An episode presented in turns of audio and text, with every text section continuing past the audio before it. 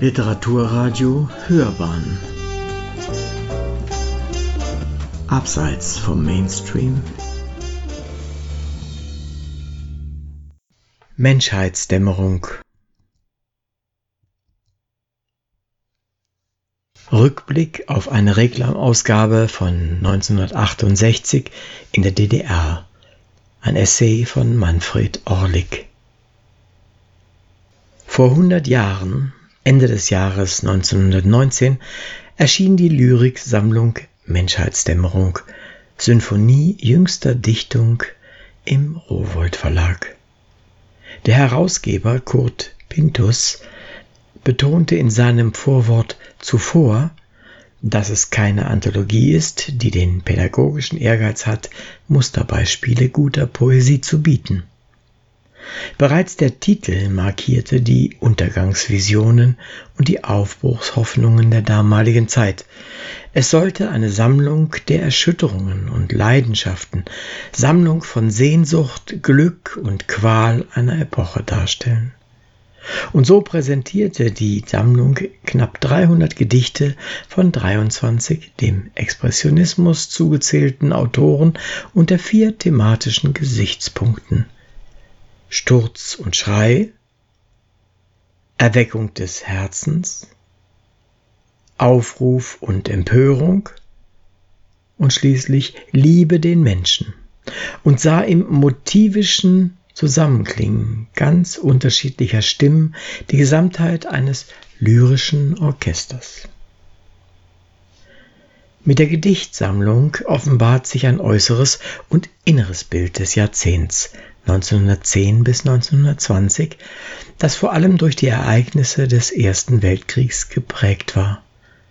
Von den 23 Dichtern fielen bereits vier in den Schützengräben, nämlich Alfred Lichtenstein, Ernst Wilhelm Lotz, Ernst Stadler und August Stramm.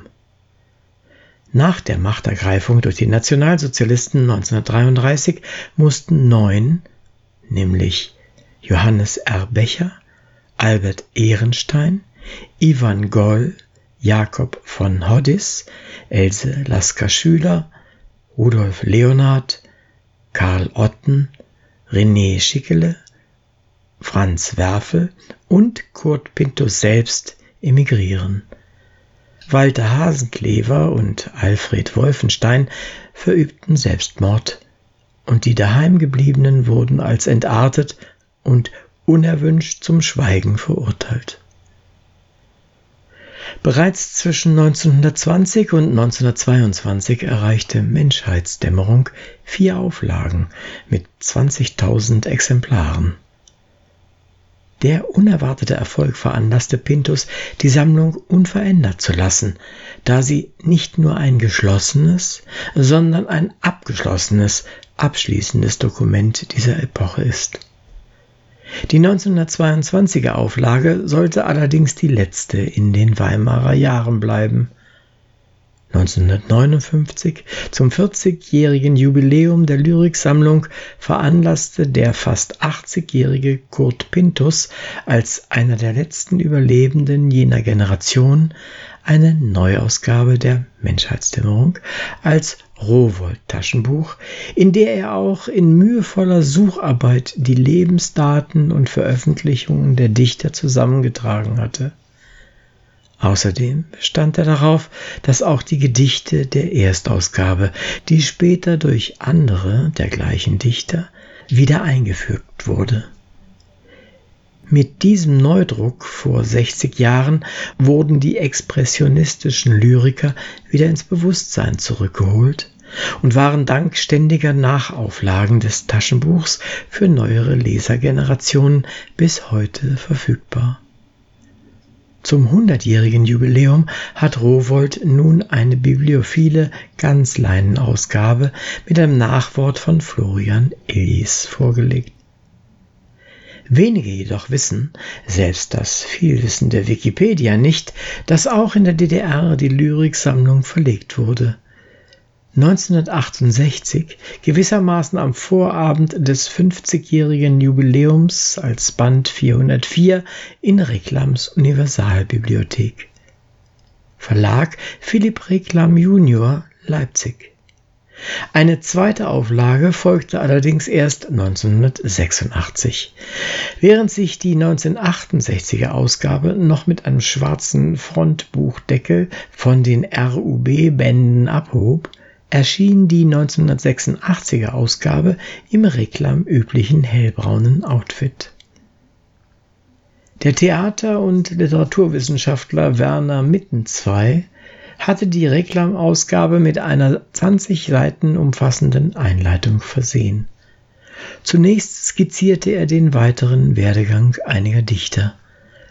Becher und Leonhard etwa schlossen sich später der revolutionären Arbeiterklasse an, während Werfel, Lasker Schüler und Heinecke auf der Suche nach einem Gott waren. Trotz aller Unterschiedlichkeit blieb für Mittenzwei der Grundtenor in Menschheitsdämmerung aber stets menschenfreundlich, humanistisch. Mit einer Ausnahme. Gottfried Benn, der mit seiner Lyrik der schrankenlosen Menschenverachtung und Menschenverneinung und als ehemaliger Wehrmachtsarzt bis zum Ende der 1960er Jahre ein unerwünschter Autor in der DDR war. Erst danach begann die marxistische Literaturgeschichtsschreibung sein Werk positiver zu würdigen, und vereinzelt tauchten seine Gedichte auch in Anthologien auf. Unter der Überschrift Expressionismus, Schlagwort oder Programm versuchte Mittenzwei den Begriff Expressionismus zu definieren. Dessen Wesen musste man seiner Ansicht nach aus den eigenartigen gesellschaftlichen Bedingungen und aus der Zusammenballung verschiedener Tendenzen der historischen Phase zwischen 1910 und 1920 ableiten. Obwohl die sozialkritischen Motive der expressionistischen Dichtung nicht zu übersehen waren, setzte seiner Einschätzung nach erst die Oktoberrevolution einen Neuorientierungsprozess in Gang. Dieser führte faktisch zum Zerfall des Expressionismus. Mittenzwei warf den Expressionisten vor, sie hätten nicht erkannt, dass die eigentliche Menschwerdung erst mit dem Sturz des kapitalistischen Systems möglich war.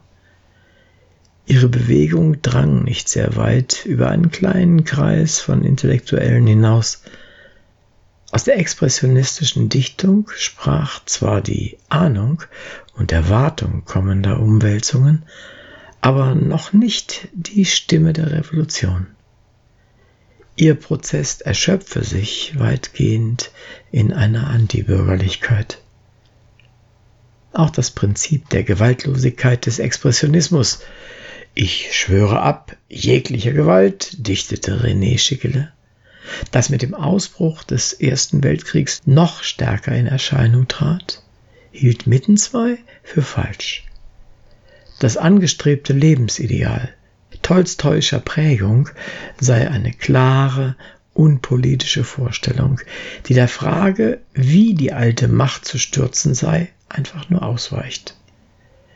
Abschließend setzte sich Mittenzwei kritisch mit der Sicht der marxistischen Literaturwissenschaft auf den Expressionismus auseinander, die wesentlich von dem ungarischen Philosophen und Literaturkritiker Georges Lukács geprägt wurde. Lukács hatte den Expressionismus in seiner Generalabrechnung Größe und Verfall des Expressionismus aus dem Jahr 1934 unter drei Aspekten angegriffen. Als eine literarische Ausdrucksform der USP-Ideologie in der Intelligenz, als Ablenkungsideologie im revolutionären Kampf und als Vorbereiter für den Faschismus. Die rebellischen Auflehnungsversuche bezeichnete er als subjektive Momente, die vom Klassenkampf abgelenkt hätten.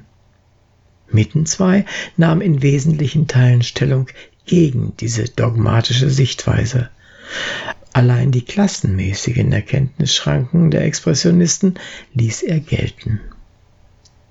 Einer der entschiedensten Gegner der Position von Lukács war übrigens Bertolt Brecht schrieb, ich selbst war nie ein Expressionist, aber solche Kunstrichter ärgern mich.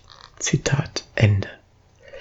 Erst in den 1950er Jahren ließ der Einfluss der Expressionismuskritik von George Lucas auf die marxistische Literaturgeschichtsschreibung nach.